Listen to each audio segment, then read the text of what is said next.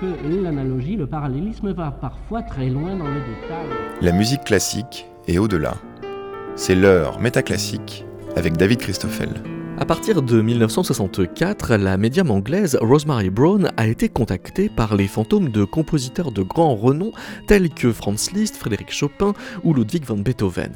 Avec 1200 partitions à l'actif de la quinzaine de compositeurs qui lui en ont dicté, elle est devenue la médium musicienne la plus productive depuis que des médiums écrivent sous dictée de fantômes. Et elle a même écrit ses mémoires dans lesquelles, avec une simplicité qui force le constat de bonne foi, elle répond à toutes les objections rationalistes qui ont pu être adressés contre ces dons. Au lieu de rentrer dans un esprit d'arbitrage ou de céder à la tendance à vouloir à tout prix séparer le vrai et le faux, de nombreuses voix s'intéressent aujourd'hui à Rosemary Brown en commençant par s'abstenir et de défiance et de fascination. Dans ce numéro de Métaclassique, vous entendrez d'abord Alban Lefranc et Maya Bocquet qui ont signé le spectacle L'énigme Rosemary Brown, le comédien Olivier Normand qui, pour le spectacle et l'émission, prête sa voix à celle qui prêtait sa main à Liszt, le spécialiste du paranormal sonore Philippe Baudouin et l'auteur Richard Robert qui, à l'Opéra de Lyon, a donné une conférence piano avec François Mardi-Rossian sur l'histoire de la médium.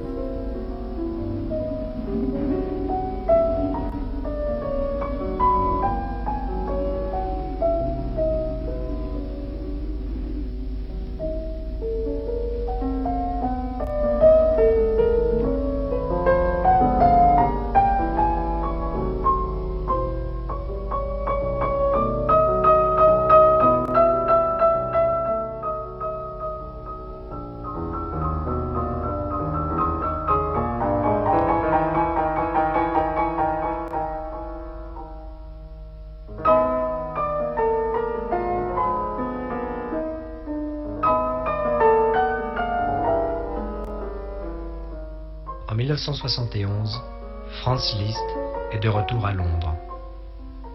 Il apparaît à Rosemary Brown, une pauvre veuve, mère de deux enfants, dans le quartier populaire de Balham. Si elle pianote gentiment, Rosemary Brown n'a jamais reçu une véritable éducation musicale. Liszt amène chez Rosemary Brown d'autres compositeurs défunts. Beethoven, Chopin, Schubert, Schumann, Brahms, Bach, Mozart, Grieg, Rachmaninoff. Tous lui dictent de la musique. Philips en a fait un disque, publié en toute simplicité, dans la collection Trésor classique, sous le titre Musique transmise à Rosemary Brown.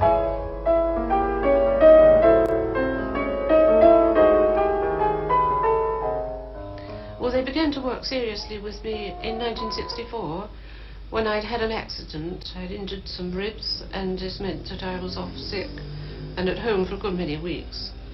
And while the children were at school during the daytime, I suppose they thought this was a good opportunity to come and establish a Pourquoi, à votre avis, on vous fait toujours raconter le début, Rosemary Brown? Do you know why? I've never asked him why he was the first one. Well, I suppose because my, Uh, I- my story has a rather peculiar beginning. Decided disons que le début pour moi, c'était l'apparition de Liszt euh, quand j'avais for 7 ans. Vous saviez qui c'était Ah, je savais pas du tout qui c'était. J'ai vu time I saw him, apparaître cet homme qui portait d'ailleurs une soutane. J'étais persuadé que c'était un, un prêtre. And this was when I was a small Et child. I didn't even know je l'ai identifié bien plus tard quand j'ai vu les images when I saw a picture of him, de Liszt. Et Uh, le début, c'était ça. so Euh, about Je n'en ai pas- quand il est revenu 40 ans plus tard, parce qu'il y est apparu une première fois quand j'avais 7 ans, et puis il a complètement disparu de ma vie, et il est revenu à la faveur de, de mon immobilisation, de cet accident que j'ai eu, euh, qui m'a maintenu chez moi, euh, immobile, contrainte. Et à ce moment-là, Liszt est réapparu. Donc cet accident était d'une certaine manière euh, un genre de, de bénédiction. Vous avez senti que vous êtes dévoué un peu à ces compositeurs qui, qui vous visitent avant ou après qu'on vous ait expertisé? Oh, oh bah, bien avant, euh, bien avant. C'est, beaucoup de travail, vous savez. C'est, c'est un travail très très très difficile qui a ses gratifications, euh, évidemment. Mais C'est quand même 40 heures par semaine à peu 40 près. heures par semaine, oui, oui, 40 heures par semaine. Ben, ça prend du temps euh, de recopier comme ça chaque note, chaque indication. Surtout que moi, je ne suis pas formé. Hein, j'ai appris sur le tas. Et d'ailleurs, je n'étais pas spécialement préparé à des livraisons de musique. Hmm. Ça aurait pu être tout autre chose. Euh, des formules de cuisine, des recettes mathématiques. Euh, bon. Mais je ne me plains pas. À partir de, quel moment est-ce qu'est venue l'idée de, faire un disque, ou plutôt peut-être de qui est venue l'idée? Oh bah, Ça, c'était plutôt une, surprise, c'est-à-dire que je... Évidemment j'étais, j'étais, j'étais ravi euh, que Philips me propose de faire un disque, et les compositeurs étaient ravis eux-mêmes, euh, puisque... Euh, s'ils m'ont transmis toute cette musique, c'était aussi pour que je la transmette au, plus grand nombre. Ce n'était pas pour mon, bénéfice personnel. Et donc, euh, voilà, Liszt, Chopin, euh, Beethoven étaient, très très heureux que, ce disque puisse euh, paraître et que beaucoup de, gens aient la joie d'écouter leur, leur, musique, enfin notre musique, enfin leur musique.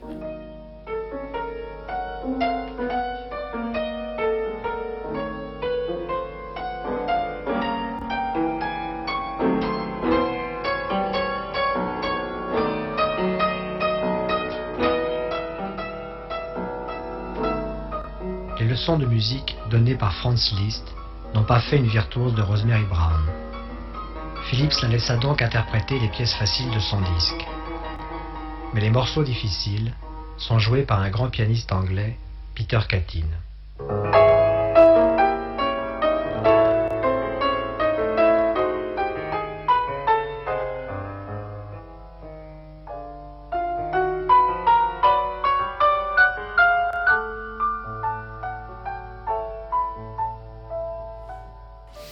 Je ne sais plus si les, compositeurs euh, s'en vont avant d'avoir terminé leur partition quelquefois.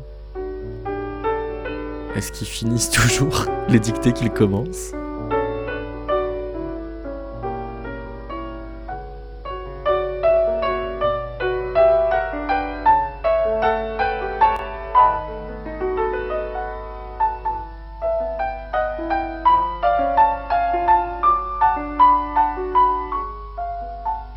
Du phénomène Rosemary Brown, de cette musique qui lui est transmise par des compositeurs de l'au-delà Je ne sais pas, j'ai l'esprit ouvert. Vous pensez qu'elle a étudié la musique plus qu'elle ne le dit? Je crois pas, mais c'est possible. Mais si, alors, si, c'est vrai, euh, c'est un mauvais tour, elle ment. Mais à mon avis, elle ne ment pas. Et vous, Monsieur Kearns, vous y croyez à Rosemary Brown?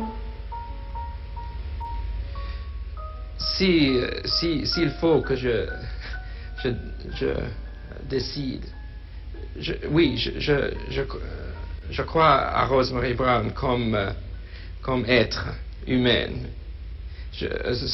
Peut-être euh, sa musique n'est pas grande chose mais euh, c'est un phénomène que, je, je crois oui. c'est une campagne de presse une campagne de publicité bien montée alors pour Philips. Oui ils ont voulu faire une affaire, à votre avis Pardon, je... Ils ont voulu faire une affaire, à votre avis euh, Oui, moitié-moitié, une affaire, mais aussi euh, un phénomène musical et humain euh, qui, est, qui vaut quelque chose disons que toute, la fabrication euh, de, des discours euh, de spécialistes sur elle. Alban Lefranc. Moi, c'est quelque chose qui m'est assez étranger, en fait. J'ai l'impression que c'est un vrai phénomène médiatique, qu'il y aura toujours une contre-parole, une contre-analyse possible, et que, euh, comment dire, il y a, vraiment ce moment du, micro-sillon, ce moment de l'enregistrement de la musique classique. je crois qu'Ariane, je n'ai pas les dates exactes, mais dans les 50 ou 60, en tout cas, enregistre un très, très, très grand nombre de, disques et, et, la, et, la, musique classique avec quelque chose de, de, de, la sacralité de la, grande, de la grande culture, avec ce que ça a d'intimidant, pénètre les foyers. Hein. Et euh, il y a aussi cette, euh, cette idéologie de la musique classique comme euh, bon, quelque chose de la, de la haute culture, de la haute société à laquelle il faudrait appartenir. Bon, les classes, les, les, classes inférieures voulant évidemment imiter le, le, goût de la, des, des, classes supérieures. Enfin, il y, y, a quelque chose de très idéologique dans cette affaire-là. Et, et, je trouve que euh, la manière dont Rosemary, justement, décrit euh, la façon dont la musique lui parvient s'inscrit très bien dans cette idéologie comme quelque chose de tout à fait désincarné, euh, quelque chose qui. comme l'inspiration, en fait, hein, comme l'inspiration qui, qui, viendrait vraiment de nulle part, etc. Bon, moi, ça, c'est pas l'aspect qui m'a qui le plus intéressé.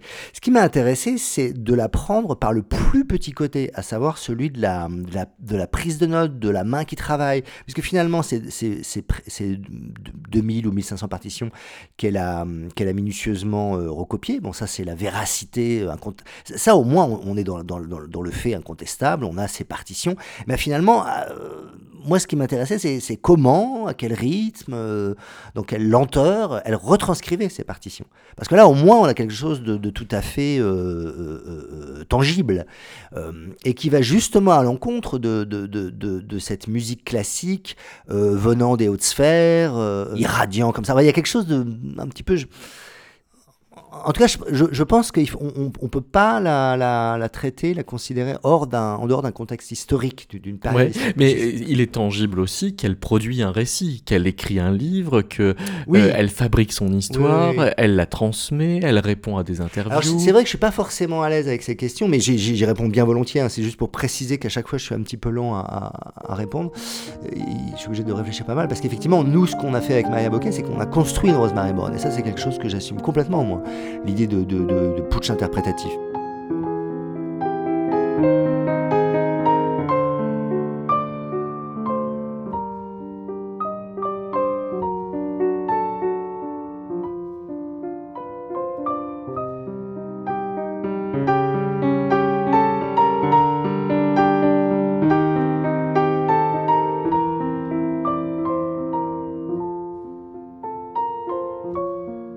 J'ai l'impression que vous avez euh, un, certain talent pour euh, baliser euh, effectivement votre, votre histoire, et je me demande si vous avez du goût pour justement mettre des bornes à votre histoire.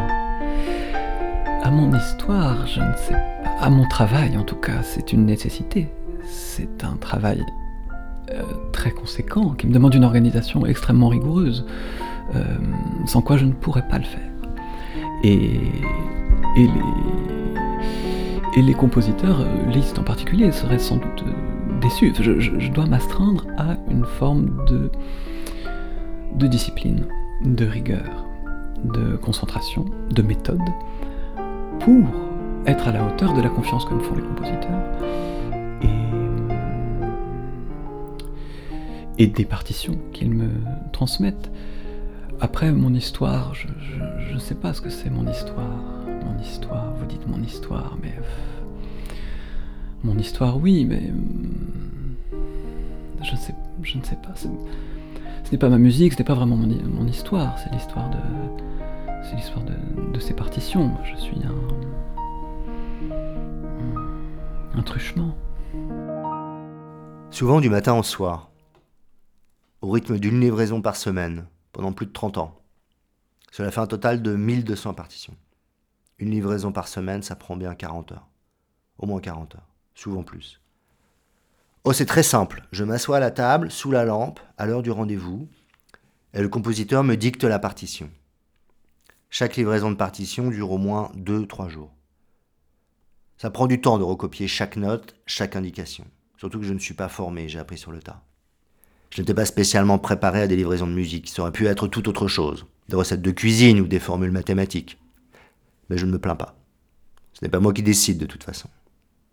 On ne m'a jamais demandé mon avis. L'essentiel en tout cas, c'est d'être concentré, alors je suis concentré. Et la seule façon que j'ai trouvé d'être concentré, c'est de maintenir une hygiène de vie très stricte. Lever et coucher très tôt, repas aux mêmes heures, alimentation simple mais variée, ni alcool ni tabac, jamais, jamais. Ici, je voudrais dire qu'il est possible que les fantômes disparaissent de notre monde car les gens ne savent plus être attentifs. Je voudrais le dire car c'est inquiétant. Je trouve que les gens ont du vide dans les yeux. Ils ne regardent rien et à force, le rien passe dans leurs yeux. L'idée que les gens ont du rien dans les yeux, ça induit l'idée qu'il devrait normalement y avoir plus de Rosemary Brown dans le monde. euh, bah, euh, disons que ne pas avoir du vide dans les yeux, enfin l'opposé d'avoir du vide dans les yeux, c'est pas forcément Rosemary Brown. Il y a plein de façons d'être attentif. De, de remplir son regard. oui, Il n'y a pas que les fantômes. Non, non, voilà, Mais depuis quand l'avez-vous ce piano? Depuis toujours. C'est un piano qui appartenait à votre famille? C'est ça. Un piano de famille auquel il manque quelques touches. Il manque des touches. Vous avez travaillé toutes ces années sur un piano auquel il manque des touches? Oui, oui, oui. Non, mais non, non, non, vous, m'embrouillez. J'utilise l'autre piano pour travailler. Celui-là, c'est une relique. L'autre piano, l'autre piano, il y, a un, il y a un deuxième piano. Mais, mais d'où vient-il? Comment ça, d'où vient-il? D'où vient-il? Comment est-il arrivé ici, le deuxième piano? Deux hommes l'ont porté Deux hommes forts, du coup. Très forts mais, envoyé par qui Ces deux hommes, ce deuxième piano, envoyé par qui? Vous comprenez, Rosemary? Tout me parle, tout m'intrigue, et vous me dites deux hommes forts. Ah, je ne dis pas deux hommes forts, c'est vous qui dites deux hommes forts. Vous dites même du coup. Moi, je dis très fort. Parce que un, journaliste de la BBC vous demande un jour de consulter Schubert pour qu'il vous dicte la fin de sa symphonie euh, dite euh, inachevée, et Schubert euh, vous la transmet d'ailleurs euh, en un temps plus rapide, hein, euh, par télépathie qu'il n'en faudrait pour l'exécuter, et vous la trouvez très bien, mais vous ne la recopiez pas. Euh, parfois, comment vous dire? Parfois, parfois le, c'est je, pense que les, compositeurs eux-mêmes ne, savent pas réellement, euh, et, moi pas plus qu'eux, euh, à quel moment les choses sont faites, ou à quel moment les choses sont finies, ou achevées. Euh, et je pense que c'est une manière de, rester au travail, pour eux, comme pour moi, et pour eux avec moi, d'une certaine manière. Maya Bokeh, finalement, Rosemary Brown, c'est un personnage de théâtre d'office Oui, c'est. en quelque sorte, oui, effectivement. Parce qu'elle a construit euh, son personnage. On a l'impression dans, les interviews que vous reconstituez ou que vous prolongez euh, qu'elle euh, sait où elle est. Bah, à travers les, les archives dont on s'est beaucoup inspiré, ce qu'on a constaté, c'est que effectivement, elle maîtrise très bien son image et elle est jamais ou rarement euh, désappointée par une question. Euh, et tout lui semble très évident, très normal. Elle présente en fait ce qui est extraordinaire pour, euh, pour beaucoup de gens. bah, voilà, pour elle, en tout cas, c'est son quotidien, c'est très ordinaire et ça ne comme elle le dit, depuis petite fille, elle voit des morts, donc elle cohabite, elle coexiste avec eux. Et dans ces interviews, justement, elle, euh, elle se présente comme une femme totalement normale, là où la télé voudrait euh, peut-être plus la présenter comme un phénomène de foire euh, des années 60-70. quoi. 1200 partitions. 1200, oui, oui. Plus ou moins. Et y a-t-il un compositeur qui s'est manifesté plus que les autres? Liszt. Liszt. Liszt m'en a donné plus que les autres. Chopin aussi, en deuxième position. Une quantité phénoménale de morceaux. Beethoven, non, non il ne m'a pas donné grand-chose, mais ce sont toujours des pièces plus longues, très travaillées, très exigeantes. Alors justement, quelle est leur méthode de transmission? Bien. Ils composent la musique et puis ils me disent quoi écrire sur la portée. En réalité, je n'ai même pas besoin de piano, j'ai juste besoin de papier et d'un crayon. Elle est toujours très hum, modeste aussi euh, dans ses réponses. Et puis, ce qui nous a intéressé, c'était de poser l'hypothèse euh, de Rosemary dans son intimité, en dehors en dehors des écrans, en dehors des représentations qu'elle pouvait euh, contrôler enfin, et donner d'elle-même. quoi. Je crois pas trop à la à l'origine euh, comment dire euh, modeste ou très modeste qu'elle prétend. J'y crois pas trop. Ah oui Vous avez l'impression qu'elle a plus d'héritage que ça? Oui, au moins symbolique. Oui. Hmm, ne- ne- en tout cas, c'est au moins de la petite bourgeoisie, je pense. Pour, pour, au- précisément dans, ce, dans, ce, dans, dans cette manière euh, de mettre au-dessus de tout, d'admirer infiniment la, la grande culture, ou la grande culture telle que se le représente la, la petite bourgeoisie. Et puis cette manière aussi euh, très étonnante de passer complètement à côté de, euh, de la musique pop de, de Londres dans les années 60. C'est quand même extraordinaire. Ah oui. Entendre Liszt, Schubert à Londres en 1960, il y a quelque chose d'infiniment comique, c'est rater tout. C'est-à-dire c'est la seule qui n'entend pas les Beatles? Non, j'exagère un peu, mais c'est assez amusant. Oui, Il faut quand même imaginer Londres dans les années 60, elle rate complètement ça. Mais, ça la rend presque sympathique parce qu'elle est, Oui, elle est. Son, son- son personnage, il est biscornu, sa fiction, elle est biscornue, donc on peut, la, peut effectivement la tirer dans un sens ou l'autre, dans l'autre. Parce que vous, ce que vous dites, c'est que pour autant qu'elle est complètement isolée de son époque, elle ne peut pas vivre à une autre époque que celle-là. Non, et puis elle est pas si isolée que son. Effectivement, elle, rate un certain nombre de, choses, si on peut dire. En tout cas, c'est vrai que c'est quand même un peu flagrant à Londres dans les années 60, c'est quand même le fait massif. Euh, mais d'une autre manière, elle, sait, euh, en tout cas, elle se débrouille assez bien avec les, médias, avec le jeu médiatique, avec. euh, dans, la fabrication de son, son personnage. Alors comment on construit ce dehors? Alban Lefranc parle d'une espèce de, putsch interprétatif, mais ça consiste à tirer des ficelles qui sont déjà là quand même. Mm. Oui. Euh, bon, bah, comme dans toute histoire ou comme dans toute reconstitution d'une vie, euh, il y a des trous, il y a des manques, il y, a des- inconnus. Et donc, dans ces plis-là, effectivement, se loge la fiction. Euh, et donc, on a. euh, nous, on a voulu euh, tirer le fil vraiment euh, du travail, du labeur que ça demande euh, pour cette femme qui a deux enfants, qui est veuve, euh, qui euh, gagne très très peu d'argent et qui se dédie entièrement pendant 30 ans à la retranscription donc de 1200 partitions. Et donc ça nous, est, ça nous a sauté aux yeux ce rapport au travail, cette assiduité, presque ce sacerdoce en fait, dans lequel elle, se met pour aboutir ou, chercher à aboutir une, œuvre, une œuvre qui déroule sur euh, trois décennies en l'occurrence.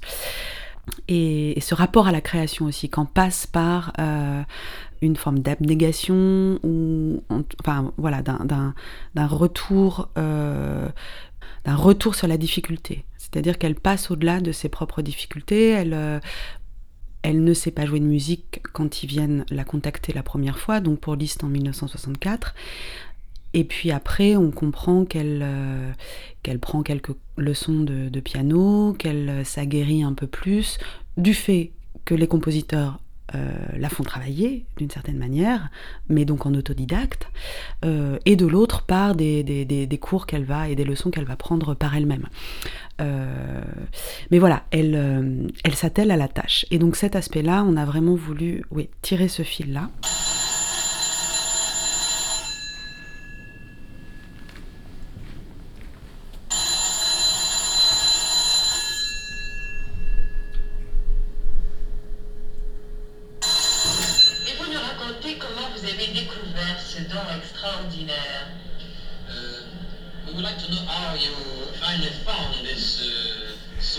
Vous avez déjà essayé d'imaginer un monde sans téléphone Le téléphone, vous savez, j'ai un, rapport très ambigu au téléphone. Alors les gens parfois trouvent que je suis un peu, euh, comment dire, un peu, un peu désuète ou un petit peu réactionnaire, mais j'ai beaucoup de méfiance vis-à-vis du téléphone.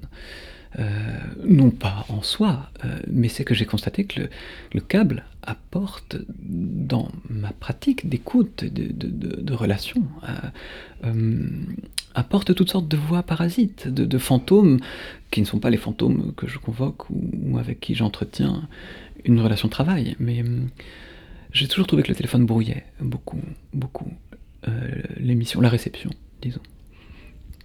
Parce que d'une certaine façon, vous êtes le, téléphone euh, de Liszt et de ses compositeurs. Oui, oui, oui. Oui, oui. Mais, hum, vous savez, je, ne peux pas euh, je, ne peux pas leur téléphoner, moi. Hein. Je, je, dois attendre qu'ils me téléphonent, d'une certaine manière. Hein. Euh, tout ce que je peux faire, c'est me tenir hein, disponible, comme, comme le, le, combiné sur son socle. Oui, oui, je suis leur, je suis leur appareil.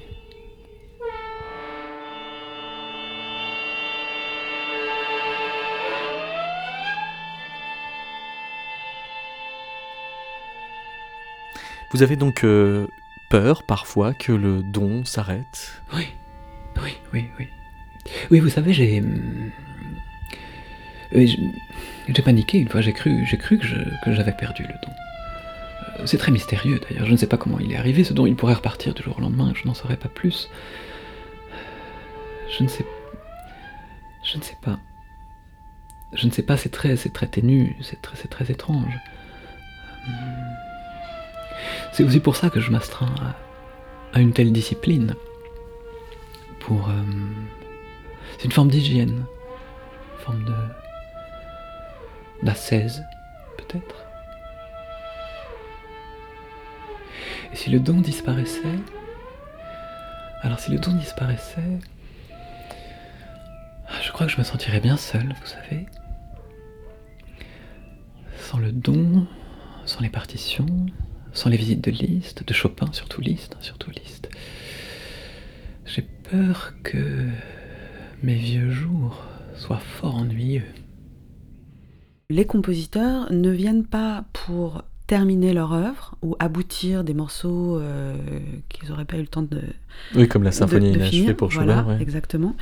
Euh, ils viennent, d'après elle, hein, euh, pour montrer aux, humains vivants qu'il y a un monde au-delà de la mort.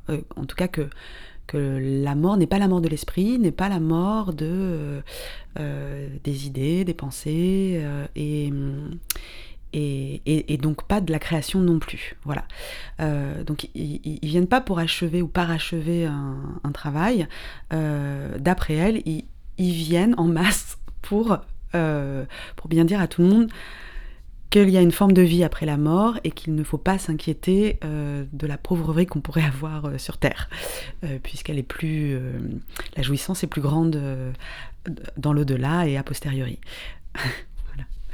Mais donc ça, nous, on l'aborde, on l'aborde pas. Parce que parce que pour le coup, c'est c'est des formes de croyances et, en fait, ça nous ça nous intéressait pas d'être de, de, jouer sur ce, ces controverses ou ces débats euh, qui sont euh, qui sont assez anciens et qui vous paraissent dépassés en ouais, fait. Qui, ouais. Totalement. Ouais. Par contre, vous faites une place euh, à la question des expertises euh, mm. et à ce que les, les, musicologues disent. Alors, on a plus ou moins l'impression qu'ils préfèrent se, euh, se perdre en expertise que se perdre dans la fascination, mais qu'ils se perdent quand même. Oui, oui, oui, parce que euh, en fait, c'est aussi un, moment donné où, où bah, la science est, très présente, ou en tout cas les vérités qu'apporte la science dans euh, la conception même du monde, euh, euh voilà, de, devient première pour beaucoup de personnes qui bah, donc se disent matérialistes ou sceptiques, etc., par rapport à ces formes de ces formes d'existence de l'invisible.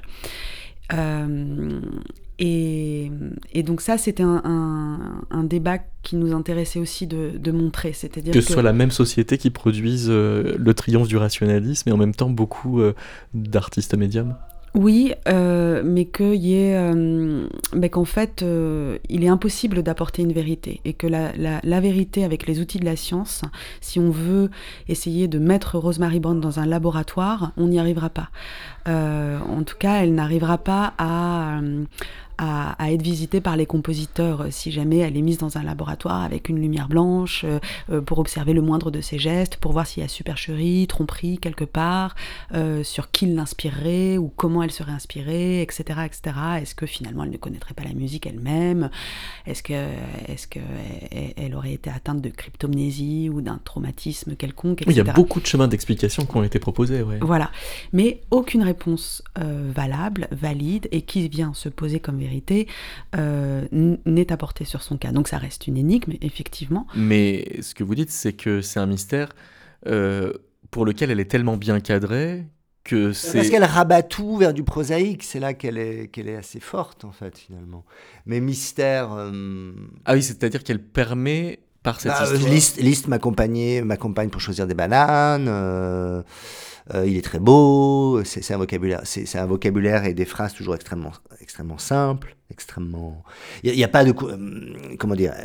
Parce que- dans, dans la posi- pardon, dans la position qu'elle qu'elle euh, qu'elle qu'elle assume de passivité totale, elle de de de, de pur. euh, c'est ça qui est intéressant d'ailleurs, de, de pur euh, vecteur, enfin de pur euh, comment dire. euh, elle n'est que le réceptacle de, de cette musique qui lui vient du dehors. Bon, bah, du coup, elle n'a aucun elle n'a aucun avis à formuler, aucune analyse, aucune euh, de, de, de, de, ce qu'elle produit. Il y, a, un côté artiste brut aussi. Elle peut se, elle, peut, elle peut se débarrasser absolument d'une analyse de sa propre pratique.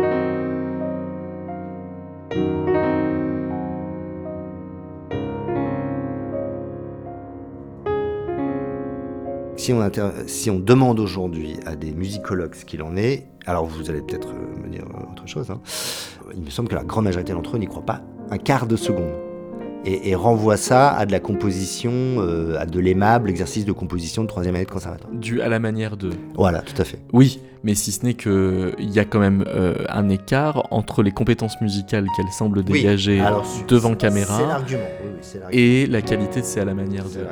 Ah, et, après, et après, ça n'enlève rien, ça n'enlèverait, en admettant que ce soit une imposture euh, totale, ça n'enlèverait rien à la singularité de ce récit, de cette vie. euh, Bien sûr. euh, de- C'est simplement que ce serait une autre dimension. Quoi. Voilà. Ce que les gens pensent, que les spécialistes pensent, évidemment, ça, comment dire, ça m'intéresse, mais comme une. C'est comme s'il parlait de quelqu'un d'autre, d'une certaine manière.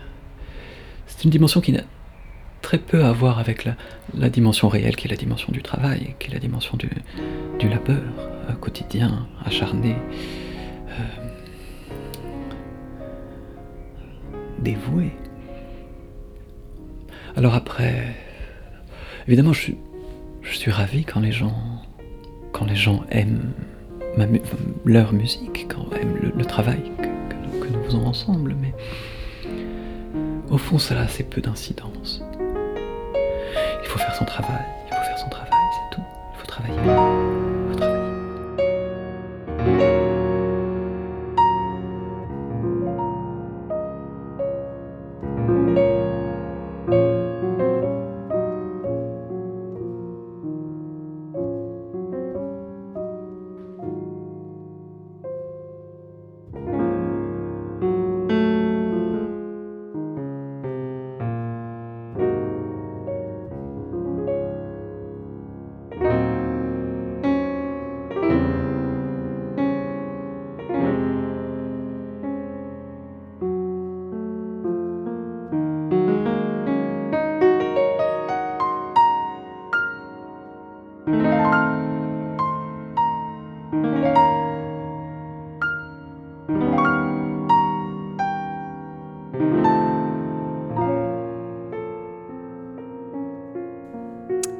Philippe Baudouin.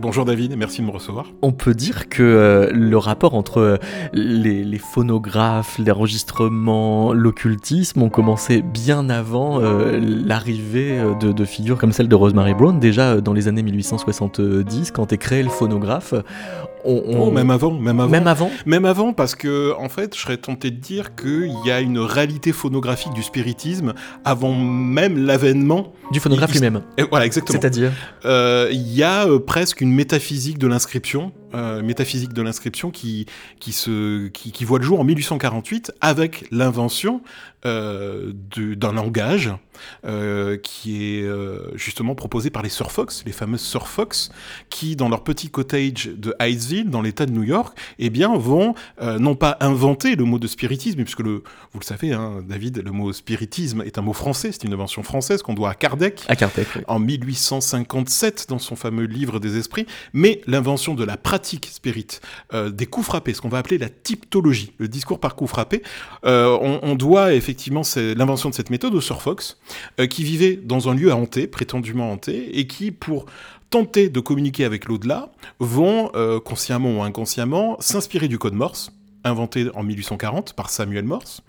Et un coup pour oui, deux coups pour non vont développer tout un langage, tout un alphabet, et parvenir à trouver l'identité de l'hôte invisible euh, qui sème la panique dans euh, leur petit cottage. Bon. Et donc je suis persuadé d'une chose, c'est que pour m'être énormément intéressé à cette histoire, il y a non pas une dimension visuelle première du spiritisme, mais une dimension acoustique. Le spiritisme, à l'origine... C'est être à l'écoute. C'est être à l'écoute, à l'affût, vraiment, euh, du son, des vibrations sonores, des coups frappés, des bruits, etc. Le spiritisme, les phénomènes spirites sont par essence euh, acoustiques et, et, sonores. Et ça, c'est quelque chose qu'on a un peu tendance à oublier parce que souvent, lorsqu'on parle de spiritisme, on a tout de suite cette idée qui vient en tête de l'apparition du spectre, euh, etc., etc. Alors qu'au départ, euh, à l'origine, initialement, c'était véritablement les coups frapper les bruits euh, perçus qui viennent court-circuiter justement la sérénité du, du, foyer. Alors, vous avez beaucoup euh, travaillé sur le, brevet d'invention euh, du, phonographe que, dépose Edison. Dans les premiers usages qu'il envisage, il n'y a pas tant de faire des succès discographiques que effectivement de communiquer avec les morts. Il y a cette idée de nécrophone qui apparaît très vite. Oui, alors, euh, avant de, parler du nécrophone chez Thomas Edison, qui est resté au stade de prototype, d'ailleurs, il n'avait pas le, nom même de nécrophone, c'est un un mot qui va être utilisé à l'époque par certains journalistes, que je vais reprendre moi, effectivement, dans l'analyse que j'ai faite de, de, ces textes sur le spiritisme. Edison, lorsqu'il brevette il n'invente pas, il brevette, hein, soyons précis. C'est un brevet d'invention, non? Euh, Oui, mais justement, il, il, faut rendre à César ce qui est à César, c'est Charles Cros ah oui. qui a conçu le, le phonographe, c'est un Français et non pas un Américain, sans être chauvin, ça c'est important de, de, le rappeler.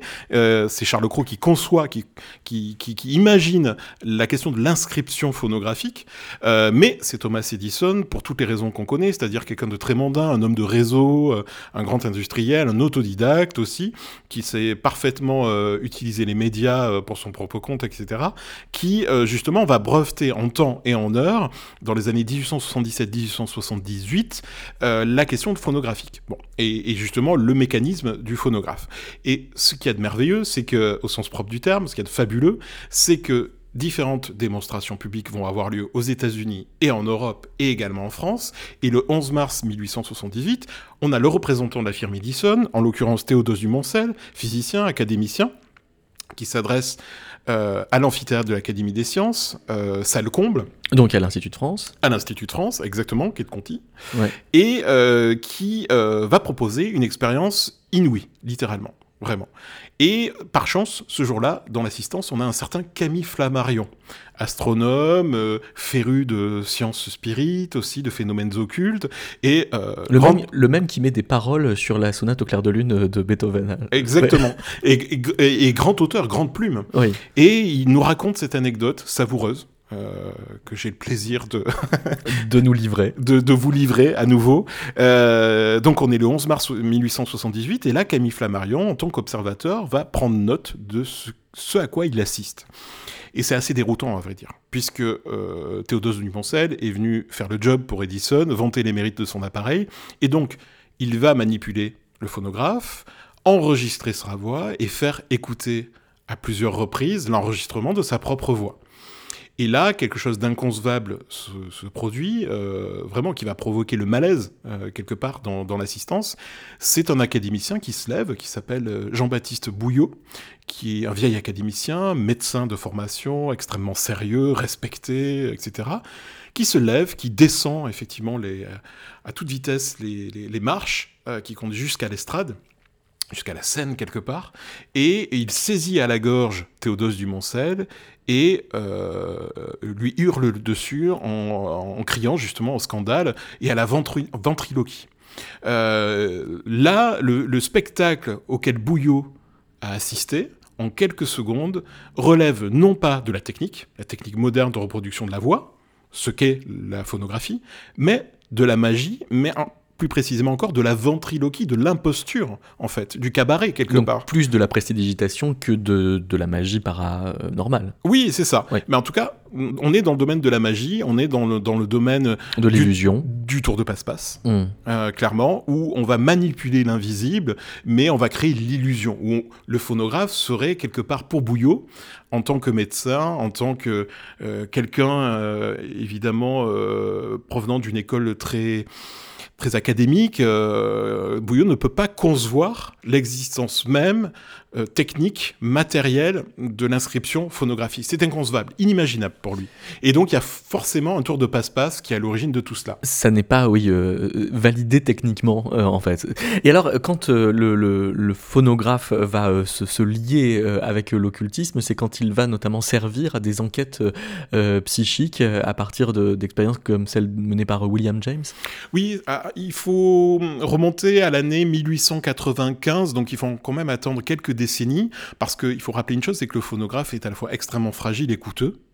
Euh, utiliser le phonographe, c'est assez périlleux. Donc il se démocratise pas super vite. Non, il faut attendre quand même quelques, quelques années. Et en 1895, à Boston, William James, le grand psychologue, qui est également euh, le fondateur de la Société pour la recherche psychique américaine, mhm.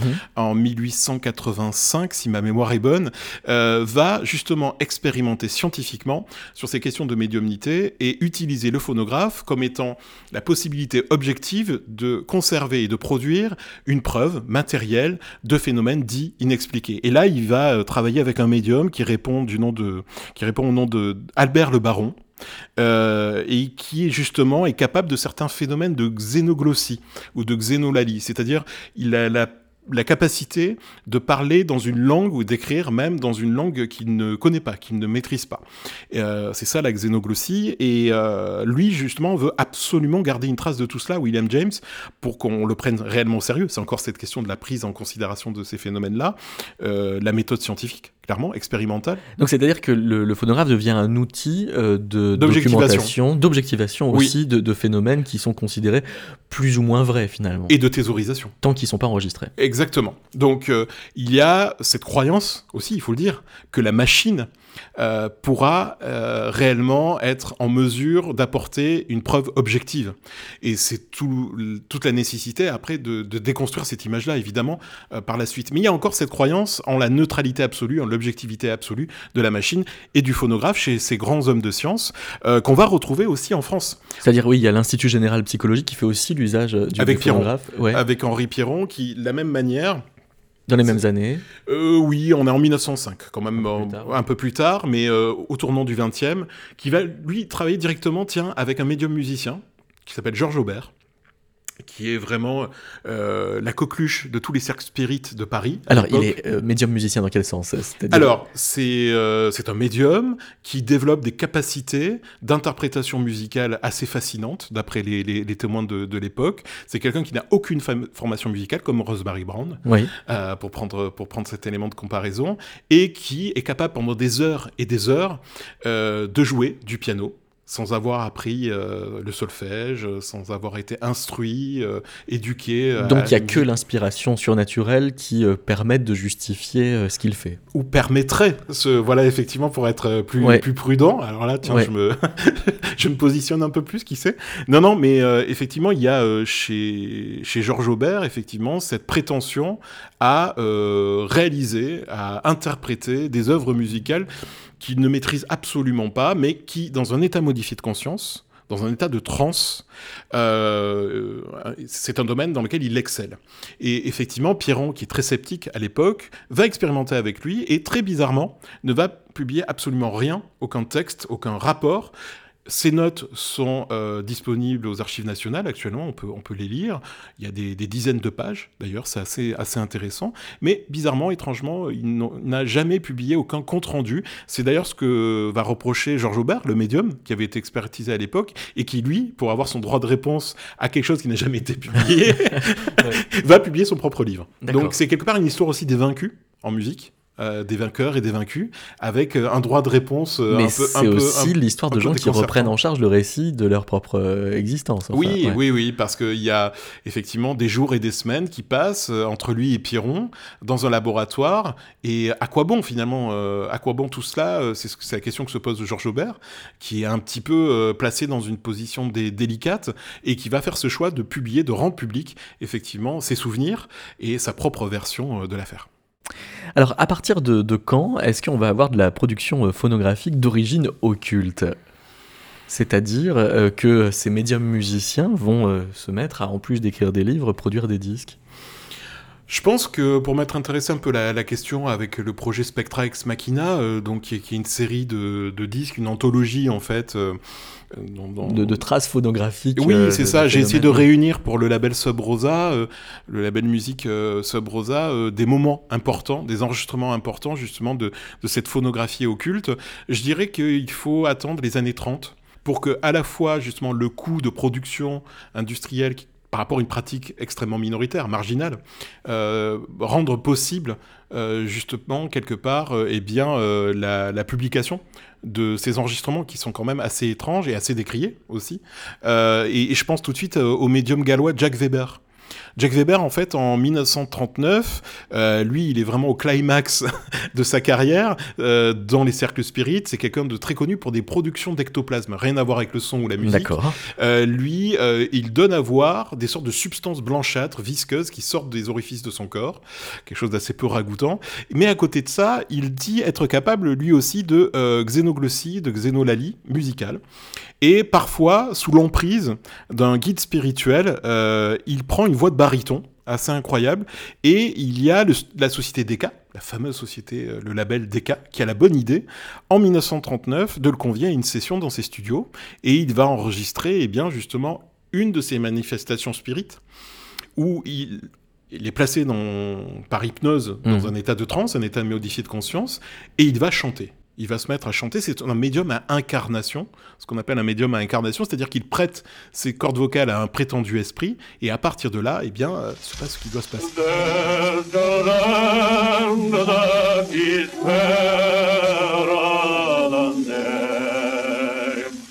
And by faith we shall see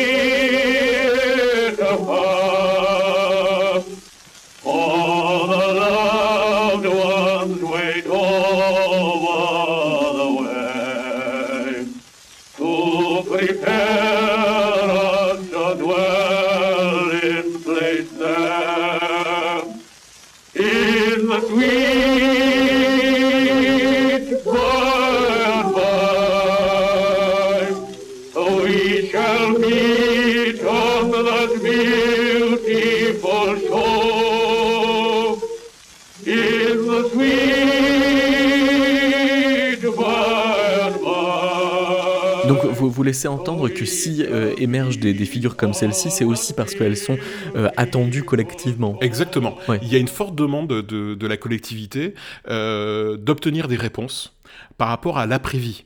Et effectivement, les cercles spirites connaissent un regain d'intérêt assez incroyable à, à cette époque où va surgir notamment ce type de médium, des médiums à incarnation, qui vont euh, déployer euh, des, des- des- des prouesses, des phénomènes euh, assez déconcertants, et notamment des phénomènes musicaux, des Mm. phénomènes lyriques aussi, avec de mani- des prétendues manifestations d'outre-tombe. Alors, euh, avant d'évoquer euh, Rosemary Brown, il y a d'autres figures qui ont été euh, apparemment visitées par des, des musiciens. Par exemple, Chopin s'est exprimé par, par artiste médium. Oui, euh, là vous faites référence au médium britannique Leslie Flint, Oui. euh, qui est, euh, à vrai dire, au XXe siècle, considéré comme le dernier grand spécialiste des phénomènes de voix directe. C'est-à-dire que cet homme-là, qui n'a au départ absolument aucun lien avec la communauté spirit, c'est un jardinier de cimetière de profession. Eh Ah oui, bien, donc il y a- déjà hein, une proximité avec la mort. quand oui, même. quand même, certes. Mais de là, effectivement, à communiquer avec l'au-delà, il y a quand même un, un, un sacré parcours, un, un sacré chemin à, à, à faire. Et lui, euh, il va y avoir, comme dans toutes les histoires, les biographies de médiums, une révélation chez lui qui va lui permettre de prendre euh, conscience de ses capacités et euh, de prêter ses cordes vocales à un nombre assez impressionnant de, de grandes personnalités du monde littéraire, mais aussi du monde musical, du monde scientifique, politique. Et Leslie Flint va effectivement euh, ben, donner de la voix. Euh, en, en se faisant l'intermédiaire euh, de Churchill, de Marilyn Monroe, euh, de Conan Doyle, d'Oscar Wilde et de Frédéric Chopin. Ce qui est une forme de ventriloquie, en fait. Oui, quelque part. ouais. C'est une manière très rationnelle, rationaliste de définir la, la médiumnité. Mais donc Chopin parle par lui, mais pas en musique. Non, exactement. Donc c'est effectivement, euh, ce n'est pas la musique qui parle, mais vraiment l'esprit de Chopin qui se manifeste par le biais euh, de, de, Leslie Flint. Euh, et ce qui est d'assez déconcertant, c'est qu'effectivement, il y a des points très précis de la biographie de, de Chopin qui sont respectés, qui sont rappelés aux assistants, euh, aux participants à, à, à, ces séances. Et, euh, mais ça reste effectivement du témoignage oral.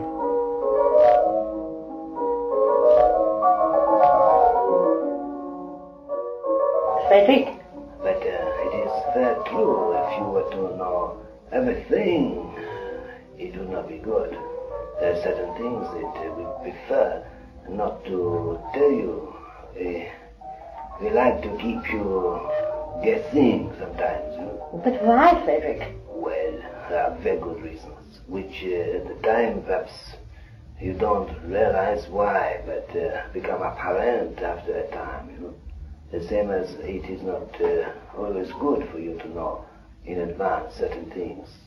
It destroys the element of surprise, and also it uh, is not always possible for us to be sure as to whether we can do certain things that we have set our heart or mind on, and we don't like to promise and Alors, quand euh, on aborde Rosemary Brown, il euh, y a euh, effectivement un certain nombre de tentatives d'authentification de, ses performances.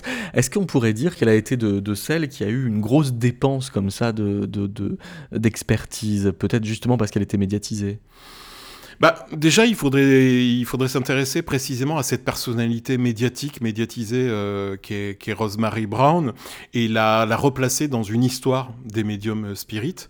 Et finalement, on s'aperçoit qu'il y a des formes d'invariants, euh, il y a un leitmotiv dans cette position singulière qui est celle du médium ou de la médium euh, spirit. Euh, finalement, euh, elle ne fait que répéter ou elle ne fait qu'hériter euh, de, se situer dans le prolongement même d'une longue tradition euh, qui est celle des médiums spirites. À qui on dicte des, des, messages. À qui on dicte effectivement des messages. Et surtout, moi j'avais relevé effectivement des, des, des points euh, qui, qui, permettent de, de, de, mettre en avant qu'il y a des conventions, des modèles récurrents vraiment chez ces intermédiaires entre euh, l'ici-bas et, et l'au-delà. Euh, il y a ce, ce point-là qui est très important, c'est celui de la révélation et l'initiation durant la jeunesse, à l'occasion notamment d'un moment traumatique. Euh, c'est ce moment où effectivement, notamment l'apparition du fantôme de Liszt, euh, pour Rosemary Brown, qui à l'âge de 7 ans euh, va être désigné, pointé par le spectre de Liszt, à qui il va faire comprendre qu'effectivement un destin est tout tracé pour elle, eh bien ça c'est quelque chose de vraiment euh, qu'on retrouve très fréquemment dans les biographies, dans les autobiographies aussi de, de, de médiums depuis, euh, depuis on va dire les années 1850. Parce qu'il y, y, y, a un truc étrange, c'est donc elle reçoit une visite quand elle est enfant, Liszt euh, est pas là très longtemps, il lui dit je reviendrai te donner de la musique, sauf qu'il revient bien des années oui, après. Oui, au moment du décès, si je ne dis pas de bêtises, de son mari. De Monsieur Brown. De Monsieur Brown, effectivement. Et à ce moment-là, il revient, et effectivement, c'est le déclic. Et à partir de, de cet instant, elle va euh, euh, dédier le reste de sa vie à la médiumnité. Euh, et il y a cette idée vraiment qu'elle revendique de passivité. Et encore une fois, on revient sur ce modèle récurrent dans le spiritisme, où le médium, c'est un pur réceptacle. C'est le vecteur de message. C'est finalement la grande proximité entre le médium technique et le médium humain, quelque part, où euh, pour le coup c'est la même machine. Kardec par, euh, définissait, Alan Kardec, l'inventeur du mot spiritisme, le codificateur du, du spiritisme, euh, définissait les médiums comme des machines télégraphiques. Il expliquait très justement que les médiums euh, étaient semblables aux opérateurs ou opératrices de télégraphe et se contentaient de relier un point A à un point B. Bon, euh, cette idée de passivité qui est intimement liée à la féminité est une norme pour les spirites, euh, pour les, adeptes de, du, spiritisme. Et euh, c'est quelque chose qu'on va retrouver en permanence. Il y a une surreprésentation de la population féminine parmi les médiums, parce que justement la féminité est une norme, et que la féminité est associée à la question de la passivité, de la porosité entre les mondes, entre l'au-delà et, les ci-bas. Je le disais également, la perte d'un être cher, dans la biographie des médiums, on le retrouve, euh, on retrouve cette question dans la vie de Rosemary Brown, c'est à partir du moment où elle perd son mari, qu'elle devient veuve, qu'elle se retrouve dans une pauvreté euh, aussi, dans une misère économique qui effectivement la pose, la positionne en tant que euh, véritablement victime inattaquable quelque part. Donc il y a une stratégie aussi, on peut parler de stratégie, qui sait, peut-être, à l'égard de, de Rosemary Brown, et une attitude désintéressée.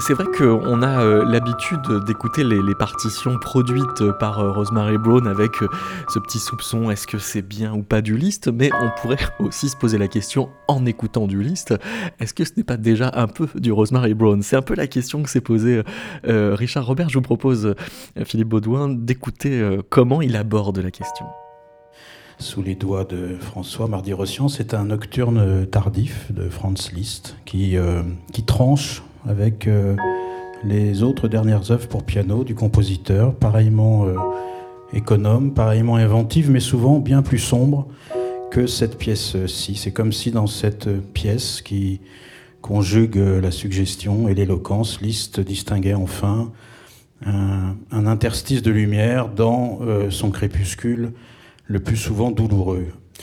Allez savoir peut-être, peut-être qu'en composant cette pièce, il a eu en rêve la préscience de la belle aventure post-mortem qu'il attendait de l'autre côté du miroir. C'est en tout cas euh, aussi par une sorte de, de, rêve éveillé que commence cette histoire, l'histoire de Rosemary Brown. Alors je me base sur le, son livre Unfinished Symphonies, publié en 1971 et, qui a été traduit euh, en français dans euh, la merveilleuse collection L'aventure mystérieuse, très sérieuse collection, sous un titre malheureusement bien passe-partout, en communication avec l'au-delà. Bon. Et euh, je vais donc, si vous le voulez bien, euh, raconter cette histoire euh, sans prendre la précaution oratoire du conditionnel. C'est-à-dire que je vais laisser à la discrétion de chacune et chacun d'entre vous la liberté de recouvrir ou pas ce récit d'un voile de circonspection, voire d'une épaisse couche de scepticisme, voire d'un énorme édredon de moquerie euh, euh, rigolarde. En ce qui me concerne, je l'avoue bien volontiers, seul m'a porté jusqu'ici la volupté de pouvoir raconter cette histoire, le plaisir de partager euh, ce qu'elle qu véhicule de poétique et, euh, et parfois de loufoque, d'étrange et de familier, de profond et de dérisoire à la fois sur euh, notre rapport à la musique, sur notre rapport aux êtres qui nous en font ou qui nous en ont fait l'offrande, sur notre rapport à l'inspiration surtout, sur notre rapport à la communauté des morts aussi. Quand euh, Richard Robert dit tout ça pour ouvrir euh, son propos sur, euh, sur Romaris Brown, c'est pas seulement des précautions oratoires, c'est aussi euh, dire que tout ce qu'on peut raconter euh, sur euh, ce, type de figure gagne à ne pas se laisser prendre à la volonté d'expliquer. Bah, c'est un refus, je trouve, euh, assez radical du positivisme ambiant à, l'égard de tous ces phénomènes qu'on considère aujourd'hui comme inexpliqués, paranormaux, euh, avec tous ces mots fourre-tout, ces étiquettes, euh, qui viennent aussi quelque part réduire drastiquement le champ de réflexion, avec cette grande question de l'authentification, de l'authenticité. Moi, je pense personnellement que la question de l'authenticité, c'est la, la, moins bonne à se poser lorsque on tente d'explorer ces territoires obscurs obscure de l'âme. Parce qu'elle réduit les questions qu'on peut se poser, justement. C'est ce que nous Exactement. explique Richard Robert. Ouais. C'est finalement un problème de méthode. C'est clairement un problème de, de, de, méthode qui se pose, et, et je, je, suis complètement d'accord avec le propos de dire refuser le conditionnel. Refuser le conditionnel, c'est prendre au sérieux, euh, quelque part, le témoignage des acteurs, en l'occurrence Rosemary Brown, le prendre en considération réellement et se poser les bonnes questions. Et certainement pas la question de l'authenticité. Il y a une réalité psychique, psychologique, peut-être musicale, qui sait, euh, qu'il faut absolument euh, prendre au sérieux. Voilà.